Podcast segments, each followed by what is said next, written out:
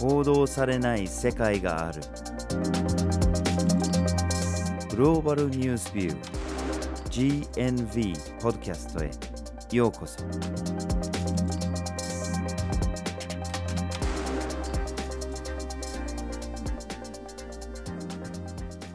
バージル・ホーキンスです。岩根あずさです。今回のポッドキャストのテーマはコートジボワール人とは？ですはい。今回コートジボワール人とはということなんですけどもそもそもじゃあコートジボワールってどこにあるのという話なんですがこれは地図見ていただいて西アフリカの国の一つです。でこのコートジボワール人とはという不思議なテーマでもあるんですけども実は2020年にこの西アフリカのコートジボワールという国で無国籍者を守る法的プロセスというのが承認されました。無国籍者というのはどの国からも国民として承認されていない人のことを指します。そしてコートジボワールにはこの無国籍者とされる人たちが多く存在していてアフリカで初めてこの無国籍になっている人たちを法的に守ろうという動きが始まっています。そうですよね。でもなぜそもそもコートジボワールで無国籍者が多いのかっていうところもちょっと気になりますよね。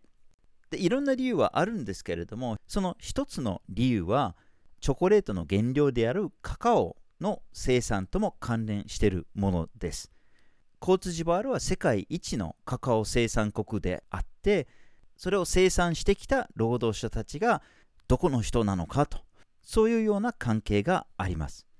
まあ、おそらくこの説明でも謎のままだと思うんですけれどもこれから説明していきたいと思います。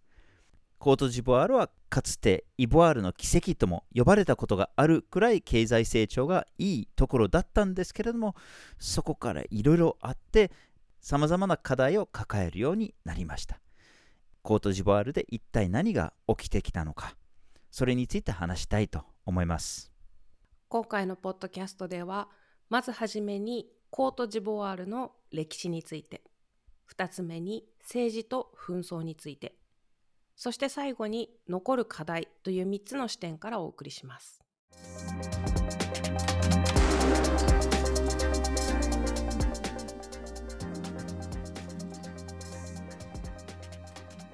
ではまずはじめにコートジボワールの歴史について見ていきましょう。はいまあ、コートジボワールっていう国って言っても比較的に新しいものであってずっと同じ領土の形だったっていうわけでは全くないんですね。現在のコートジボワールのある領土っていうのはもともとさまざまな、ま、コミュニティだったり集落だったりいろんな民族アイデンティティを持った人たち場合によっては王国帝国さまざ、まなコミュニティさまざまな政治形態っていうのが、まあ、複雑に絡み合ってたとでそれが現在のコートジボワールの国境線に縛られることなくその地域全体の政治的コミュニティと深い関わりがあったんですよね。はいそれがだんだんとですね今のコートジボワールの形になっていった一つの大きな要因というのが19世紀にフランスがこの地域に植民地政策を推し進めていきます。うん、その中でフランスが海岸にですねこう要塞を作り始めます。で何のためかというと、まあ、ここから貿易をしたかったっていうことなんですけども貿易をしていく中でこの地域への影響力というのを強めていって最終的には地域全体を侵略占領そして植民地化していきました。はい、で当然これは現在のコートジボワールだけの領土ではなくて西アフリカ全体にフランスが植民地化した地域が多いんですよね。で当時はフランス領西アフリカと呼ばれてたんですけれども現在のコートジボワール以外にマリだったりブルキナファソだったりニジェールだったりギニアだったりたくさんの国が含まれていたんですね。最初はフランス領西アフリカだったんですけれども、まあ、フランスの都合でそれを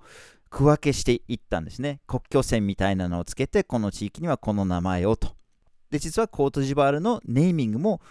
そのフランスの都合にもあるんですよね。コートジボワールっていうのはフランス語で象牙海岸っていう意味なんですね。でこれは当時フランスがその地域からたくさん搾取した象牙を、まあ、船に乗せて輸出していったっていうことから象牙海岸っていう名前がついたんですね。それが現在のコートジボワールの国名にもなってるわけですよね。はい。そしてコートジボワールこの象牙の輸出にとって重要な場所であったというだけでなくて実はこの地域自体が土地が豊かでカカオとかコーヒーとかが作れたということからフランスはカカオとコーヒーの農業促進を進めていきますで大規模な農業をするにあたって労働力不足というのが発生したため近隣の植民地諸国から人々を強制移住させて農業に従事するようにしていきます。であまりにもたくさんの人をですね周辺諸国から強制移住そして労働に従事させた結果1960年にコートジボワールがフランスの植民地から独立した時点で人口の13%がコートジボワール生まれではない人だったというほどたくさんの人がコートジボワールに移住させられました。はい。で、今の話にもあったように、1960年に独立したんだけれども、どこまで独立したのかっていうのはちょっと微妙なところがあって、やっぱりフランスがコートジボワールも含めて独立させていった諸国に対しても、それ以降も影響力を発揮しようとしてたんですね。だけれども、他の元フランス領のところに比べてもコートジュワールはちょっと特別扱いをされた側面があって独立しても投資とかフランス系列のビジネスとかがたくさん入っていてでそこで経済的に周辺の国々とちょっと差がついた部分がありましたでそういうことからイボワールの奇跡っていうように呼ばれるようにもなりました。このイボワールの奇跡って呼ばれるとすごくいいイメージを持ちやすいんですけどもただまあそこにどれだけフランスの影響力があったのかというところを見ていくとこれはまあフランスの新しい植民地の形態の一つだったんじゃないかっていうような見方もできてしまって例えばこの西アフリカ地域で使われていた共通通貨の価値がフランスの通貨の価値と固定されていたりさらには西アフリカ諸国の中央銀行の資産の一部っていうのがフランスの銀行に預けなければいけないという決まりになっていたりさらにはですねフランスの軍事基地が各国にあったりということもありました。さらにこの経済成長が国全体で進んだかというと実は北部と南部の格差問題というのも生まれていて農業が盛んな北部と政治と経済の中心地の南部の間で大きな経済格差も生まれていました。はいでフランスから独立したコートジボワールですけれども初代大統領がウフェ・ボアニ大統領っていう人だったんですけれどもこの人は移民に関してはフランスが取った政策と同じような政策を続けたんですね。やっぱりその北部のプランテーションとか北部の農業に従事できる人をどうしても確保したくて隣国からブルキナファソとかマリからの移民を自由に受け入れることにしたんですね。この自由移民政策をとっていて移民してきても別に国籍を取得しなくても定着することができて農業に従事することができるというような状況を作ったんですね。でそのように国籍を取らずにコートジボワールの地に定着した人たちがやがて家族を作って子供がそこで生まれ育つんですけれどもその人たちも結局コートジボワールの国籍を取らないんだけれどもただ生まれ育ちがコートジボワールということで例えばブルキナファソに戻っても国籍がないマリに戻っても国籍がないどこの国籍もなく結局のところ北部にたくさんの無国籍者ができたっていう状況になったんです。はい、このコートジボワールの状況が大きく変化したのが1980年代です。何が起こったかというとカカオとコーヒー豆の価格が世界的に暴落しました。それによって農業を重要視していたコートジボワールの経済も大きく影響を受けます。うんまたその影響もあってか1994年にフランスが通貨を切り下げたんですね。つまりこの西アフリカで使われていた通貨の価値というのが一気に下がりました。それによって国全体の経済も良くない状況に入っていきます。で同じ時期に独立からずっと30年間以上大統領を務めてたエフェ・ボアニー大統領が93年に亡くなるんですね。でそこから後継者争いに入っちゃうんですけれども政治的な不安定も経済的な不安定もあってさあこれからコートジボワールがどうなるんだろうというような状況になりました。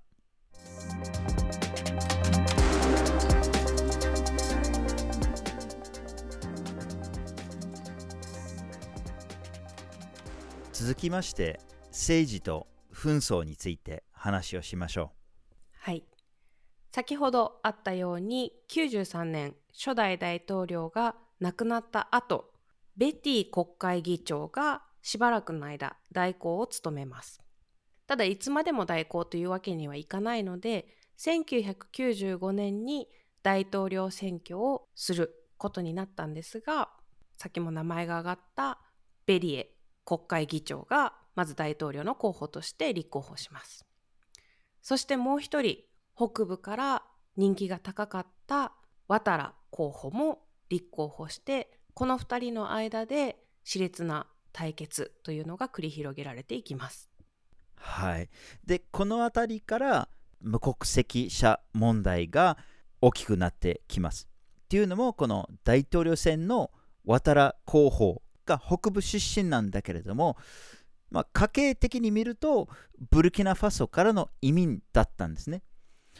まあ、渡良候補のお父さんもブルキナファソ生まれだったんじゃないかっていう話もあってでそこからベリエ候補がライバルである渡良を潰すための、まあ、明暗を思いつくんですね。でそれはそもそもこの人が立候補できないようにすることです。大統領代行してるわけなのでそこで新しい法律を導入して大統領候補になる資格を取るためには自分だけじゃなくて自分のお父さんもお母さんもコートジボワール生まれじゃないといけないっていうような条件をつけちゃったんですねつまりこの条件をつけることで渡良が候補になれないというようにしたんですはい。まあ、このちょっと後付けでルールを変えてくるっていうのがずるいなっていうような気もするんですけども、ここからかなり難しいアイデンティティと国籍の問題というのが生まれてきます。というのも、誰がイボワール人、つまりコートジボワール人なのかという問題なんですね。イボワール人とは誰なのか、外国人とは誰なのかというところで、イボワール人対外国人という対立構造ができて、これがだんだんとコートジボワールの南部対北部の対立構造になっていってしまいます。もともとさっきもちょっとあったようにコートジボワール南部と北部の間で格差もあったということもあってこの対立構造に落ちていきやすかったというところもあるかもしれません。そうですね。まあ、いずれにしろこの90年代でやっぱり政治的不安定経済的不安定がある中でクーデターが発生しちゃいます。で一応翌年に選挙に持っていくんですけれどもそこでもやっぱり法律が変わることなく渡良が出馬できない状態になってしまいます。で別の政治家が対立するんですけれどもそのクーデターを起こした人と新たな候補であるバグボっていう人なんですけれどもこの2人が激しく対立するんですけれどもいずれにしろやっぱりこの北部の政治勢力が除外されるっていう状況が続きます。はい。この2000年の選挙の末、バグボ政権というのが立ち上がります。で、このバグボ政権下で政治上のライバル、つまりワタラ候補ですよねを抑えるという意味でも引き続きこの国籍問題だったりとか両親の生まれによってまあ、大統領の候補となれるかなれないかというようなことも、まあ、議論に残っていく。さらに北部に差別的な政策っていうのも残っていく。ということもあってかなり国の中の混乱が続いていった結果2002年に紛争へと発展していきます。この紛争の構造を単純化すると、まあ、北部対南部っていう状況なんですけれども北部から反政府勢力が生まれてでその勢力が南部に攻め込むという状況ですけれども、まあ、攻めきれなくて結局途中でその攻撃が止まるという状況だったんですね。で先からこの北部対南部っていう話をしてるんですけれども必ずしもコートジボワール国内の情勢だけでとどまったわけではなくてコートジボワールの周辺国であるリベリアとかシエラレオーネとかでもそれなりに紛争を抱えた経歴があったのでそこからの兵力も入ってきてその紛争に加わったっていう側面もありました、まあ、でも結果的にどっちも軍事的に勝利に持っていくことができなくて、まあ、国が分断された状態が続きましたはいそしてこの紛争にさらに西アフリカ諸国経済共同体エコワスと呼ばれるんですけどもこのエコワスの部隊も派遣されたり、国連 PKO も入りました。さらに、フランスも軍を派遣して、この紛争に介入していくというところで、かなりいろんなアクターが入り乱れた紛争となっていきます。この状態がですね、ずるずると2008年まで続いてしまいます。で紛争がようやく落ち着いて、2010年に10年ぶりに選挙をすることになりました。で今回ようやく北部出身のワタラの出馬が認められ現役のバグボ大統領とワタラ候補が政治的対決をすることになりましたで結果的にこれ大接戦になったんですね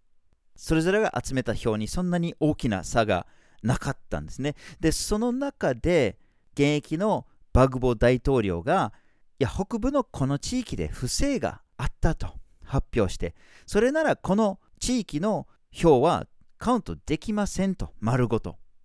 で、この票をカウントしないのであれば、明らかに私の勝ちだという状況を作って、で、勝利を発表します。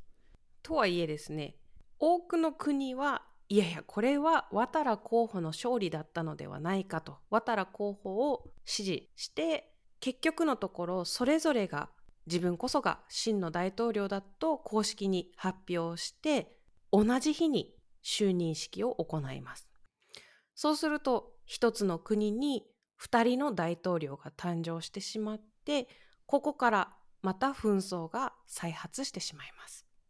でもともと大統領だったバグボ氏が、まあ、続投という形になったんですけどもこのバグボ氏に対する対人デモだったり北部からの強い反発というのもありましたしフランスやまた国連の PKO も参戦するという形で紛争が大きく発展していきます。はいで北部からの反政府勢力がだんだんとバグボがいるところに近づいてきてでフランスも PKO も加わって最終的にバグボが逮捕されるという形になります。で逮捕だけじゃなくて国際刑事裁判所にまで告訴されてでそこに送り込まれることになります。でついに渡良候補が正式に大統領となり着任します。2011年から現在も続く渡良政権が始まります。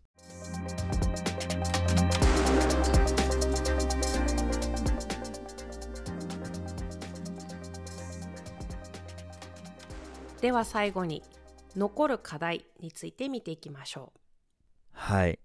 幸い、2011年以降、紛争が再発していなくて、平和が定着してるんじゃないかというような流れにはなっています。まあ、そのような期待も高いとも言えるのかもしれません。ただ、いろんな課題が残っていますね。はい。まず一つ残る課題が政治的な問題ですね。2016年にコートジボワールでは憲法が改定されて大統領の任期が最大2期までと決められました。ただですね、その時点でワタラ大統領2011年から続投しています。だけど2016年に憲法改定が行われたんだから私が今後大統領になれるのは2016年以降最大2期ですね。というふうにこれまでの大統領としての就任期間はリセットされるはずだと主張しています。まあ、なんとか自分の大統領としての任期を延長しようとするっていうような感じですよね。はい。なので2011年から続投しているんですけども2016年前はカウントしないのでというワタラ大統領の主張のもとワタラ大統領2020年に2011年から数えると3期目の大統領選にも立候補しています。はい、でそこからやっぱり強い反発が生まれたんですね。立候補するんですけれどもその選挙の時に激しいデモや暴動が発生したりしてで警察がそれを抑えようとして結果的に85人が亡くなったというふうにされていますただその反発を押し切ったワタラ大統領が、まあ、再選を果たすことになります。現在も大統領のままでいるんですけれどもやっぱりそれなりの不満や不安定な状況が残っています。はい。さらにですね、コートジボワールの周辺の国々では近年クーデターだったり紛争というのが激化していって特にマリとかブルキナファソでの紛争がかなり激しくなっているんですけども、まあ、こういった紛争に直面している人々が、まあ、難民としてだったりとか紛争を逃れるために自国を出てコートジボワールを目指すということも考えられます。そうなってくるとまあ、今コートジボワール国内も不満が溜まっていたり不安定が残っている中で難民に対する十分な支援などが行き届かなかったりしてさらに社会的な不安定要素につながる可能性もあります。はいさらにコートジボワール全体的もそうですけれども貧困問題っていうのがやっぱり根強く残っています。でこれがまたこのカカオの生産とかコーヒーの生産とかこの農業と深い関わりがあるんですよね。もともとこのカカオの生産とかには移民労働者がたくさんいたっていうこともあったんですけれどもこれは国籍を問わずカカオの生産っていうのがなかなかいい収入にはつながらないんですよね。農業に従事する人たちの大半は貧困状態にいるっていうのが現状です。で、これ決してコートジボワールだけの問題じゃ全然なくて、むしろ世界と関わってることです。カカオというのがチョコレートの原料であって、世界各地で消費されているんですけれども、結局のところは商社やチョコレートのメーカーなどに利益が流れ、肝心な豆を生産している人たちにほとんど利益がいかなくて、ひたすら貧困状態で苦しんでいる人たちが非常に多いんですね。これもどうしても乗り越えなきゃいけない課題でもあります。はい。さらにコートジボワールは今なおフランスからかなり強い影響というのを受けていて現在でもフランスがコートジボワールの通貨に大きな影響力を持っていたり政治的に口出しをしてきたりということもあります。なのでそういった側面からも国の不安定さだったりとか、まあ、今後どうなるかっていうのがなかなか読めないところもあるんですが今西アフリカで新たな共通通貨フランスの影響を受けない共通通貨を作ろうという動きもあります。うん、エコと呼ばれる通貨なんですけども2027年に導入予定ということで、まあ、これが導入されたことによって今後どうなっていくかも大きく変わるかなと思います。はい。そしてもう一つのちょっと希望が持てる動きとしてはこの無国籍者問題ですね。まあ、冒頭にもありましたようにコートジボワールがアフリカで初めてこの守るための法的なプロセスを始めたっていうことだったんですけれども難民問題を扱う UNHCR も協力をすることになりましたしまあ、コートジボワール政府も2024年までに解決するんだっていうふうに発表してます。まあ、本当に難しい問題で、果たして2024年までにはできるかっていうのはやっぱり微妙なところもあるかもしれないんですけれども、まあ、方向的にはやっぱり期待したいところではありますね。はい。このコートジボワールの無国籍者の問題というのは本当に世界中にあるアイデンティティとか国籍がどんな風に政治的に利用されてきてるのかっていう問題の氷山の一角ではあるんですけどもやはり長い歴史の中でアイデンティティとか国籍とか民族意識とかっていうのが繰り返し繰り返し政治的にも利用されてそれが紛争に発展してたくさんの人が傷つくということも行われてきましたしやはりそこでどうしても弱い立場に立ちやすくなってしまうのが子どもたちだったりしますよね。今回コートジボワールではこの無国籍者の問題に対処して今無国籍状態にある人たちをどうにか保護する方向へと進む一方でフランスでは移民に関する法律を厳格化してもしかすると将来的にはフランスで生まれたにもかかわらず無国籍状態になってしまう人が増えてしまうかもしれないという懸念もされるような法律が通過してしまっているような状況です。はい。まあ、このようにどの国にも共通の問題を抱えるっていうこともありますし、今回はコートジボワールの国内の話を中心に話したんだけれども、やっぱりコートジボワール国内で済む問題じゃないっていうこともやっぱり見えてきますね。まあ、フランスによる軍事介入も経済的な介入もありますし現在も続く影響力っていうのもありますけれどもフランスだけじゃないんですよねこの貧困ともつながるもともと無国籍者を作った農業と移民政策の先にはやっぱりカカオっていうのもありますしカカオはコートジボワールの経済を支えるものでもあるんだけれどもそれが消費される各国とも関連しますそうするとやっぱりチョコレートが消費される国でもしなきゃいけない対策がありますよね。まあ、まずはよりフェアな取引価格ですね。チョコレートから生まれる利益がちゃんと公平にコートジボワールの生産者にも届くという状況ですね。まあ、本当にどこの国もそうですけれども世界の問題がつながってますね。今回のポッドキャストはコートジボワール人とはというテーマでお送りしました。まずはじめにコートジボワールの歴史について、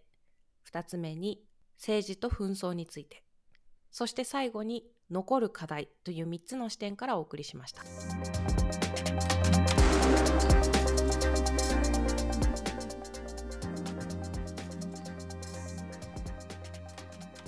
GNV は毎週木曜日19時に新しい記事をアップしています。火曜日と土曜日には1枚ワールドもアップしています。